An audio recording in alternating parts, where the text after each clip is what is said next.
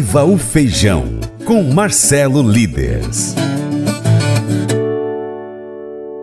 Com o desenvolvimento da colheita do feijão no Paraná, o mercado passa neste mês de janeiro por uma leve acomodação.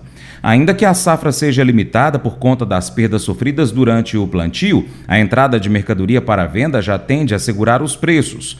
Contudo, nas próximas semanas, há a possibilidade de nova alta e de cotações voltando aos patamares registrados no fim de dezembro para o feijão.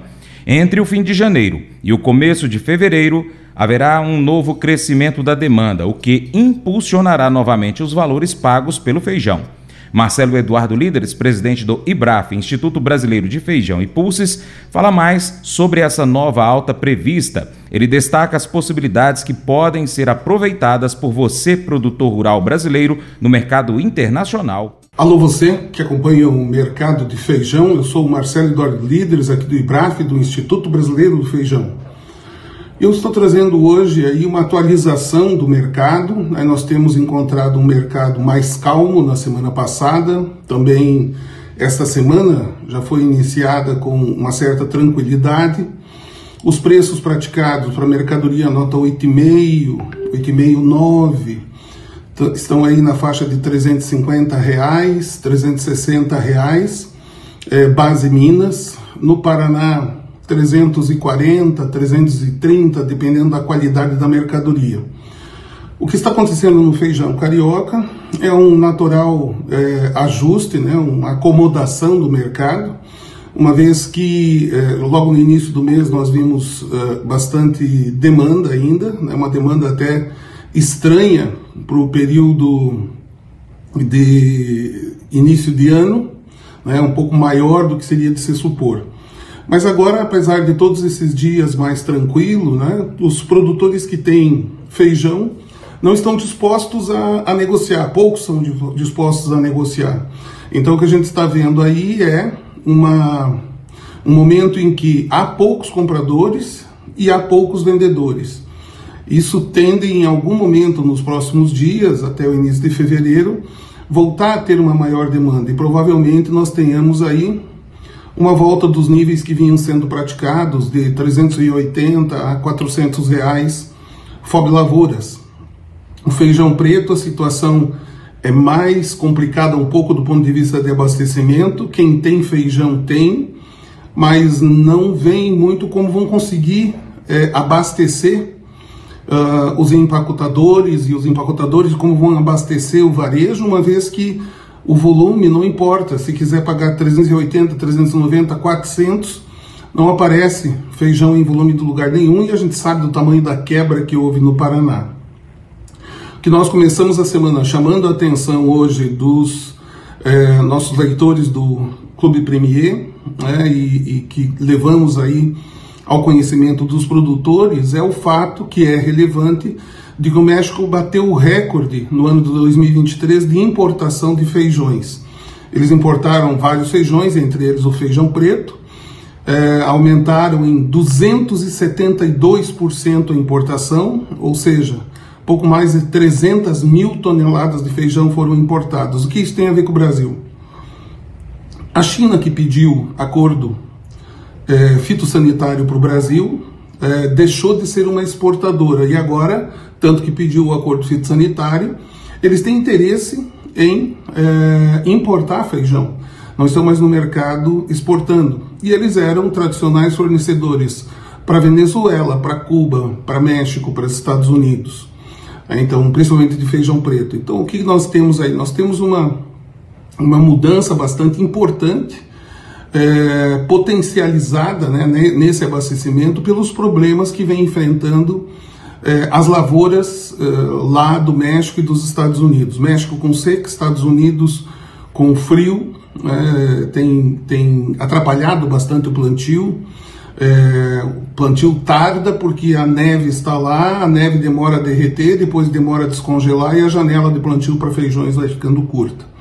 Segundo o Dr. Murion, estive conversando com ele, é, é, eu lembro que a primeira vez que ele comentou sobre isso foi em 2018, num fórum do Feijão, e depois disso é, veio se repetindo essa mesma situação de é, piora nas condições de produção da, daquela região. Né? E uh, em conversa com ele, aparentemente 2024 não vai ser muito diferente, vão continuar tendo problema. Então aí nós temos uma tranquilidade de gerar excedentes de feijões aqui, porque temos uma possibilidade de negociação lá. Tanto que a Argentina, ela exportou para Venezuela, né, entre outros países, para Venezuela, 35 é, mil toneladas, para o México 32 mil toneladas, para Cuba 9.700 toneladas, para Guatemala 17.500 toneladas. É por isso que nós estamos é, buscando manter contato com o México, devemos ter uma missão para lá no mês de março, buscando essas alternativas de negócio, para que se houver excedentes da segunda safra, nós tenhamos negócios para vocês que são produtores. Também Uh, antes disso, no mês de fevereiro, temos já tudo planejado para uma viagem à Índia, né, buscando é, tratativas para que nós possamos aumentar a exportação de feijão calpi. Temos visto que há uma perspectiva de aumento de área de feijão calpi. Então, tanto lá quanto depois na feira na Gulf Food em Dubai, aí, o nosso, nosso, ob, nosso objetivo, né, claramente, é buscar negócios para vocês produtores para esses feijões. Durante a semana, é, vimos a semana passada, lembrei agora falando de calpi, vimos preços até 300 reais para calpi, FOB Mato Grosso, venda de cerealista. Então tem aí a, o processamento, tem, enfim, as despesas ali do cerealista, mas a sua margem dá ideia aí de alguma coisa aos produtores 260, 270 é, reais um feijão guariba, por exemplo. Então essas eram as, as informações que nós tínhamos. Acompanhe as notícias do feijão com o Ibraf e aqui com o Paracatu Rural. Um abraço, boa semana e viva o feijão do Brasil! Mas eu vou dizer uma coisa pra você, viu? É, se quiser colocar propaganda sua aqui nesse programa, ó, eu vou dizer um negócio, você vai ter um resultado bom demais, senhor. É isso mesmo, é facinho, facinho, senhor. Você pode entrar em contato com os meninos ligando o telefone deles, é o 38, é o 99181 0123, bem fácil. É muito bom porque aí a sua empresa vai sair dentro de um programa que é ligado aí ao homem para a mulher do campo. É nós que vai estar tá assistindo e também vai ver sua propaganda. É bom ou não é? Provérbios 14, de 33 a 35, enfatiza a importância da sabedoria e do discernimento. A sabedoria reside na capacidade de compreender, julgar e tomar decisões sábias. Além disso, a integridade é um traço crucial, pois a desonestidade e a corrupção minam a autoridade e a confiança de um líder. 2 Timóteo, capítulo 2, verso 15, nos encoraja a buscar a aprovação de Deus através do estudo diligente das Escrituras. Isso não se aplica apenas a líderes religiosos, mas a todos os que desejam ser líderes íntegros.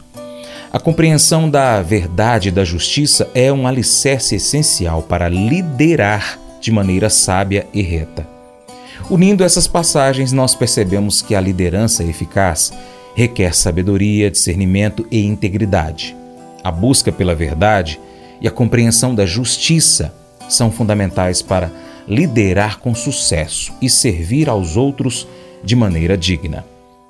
Esse devocional faz parte do plano de estudos Sabedoria em Provérbios 14 do aplicativo bíblia.com. Muito obrigado pela sua atenção, Deus te abençoe e até o próximo encontro. Tchau, tchau.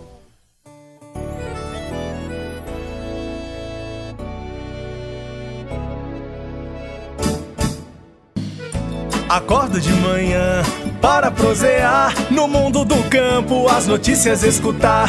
Vem com a gente em toda a região seu programa Paracatu Rural.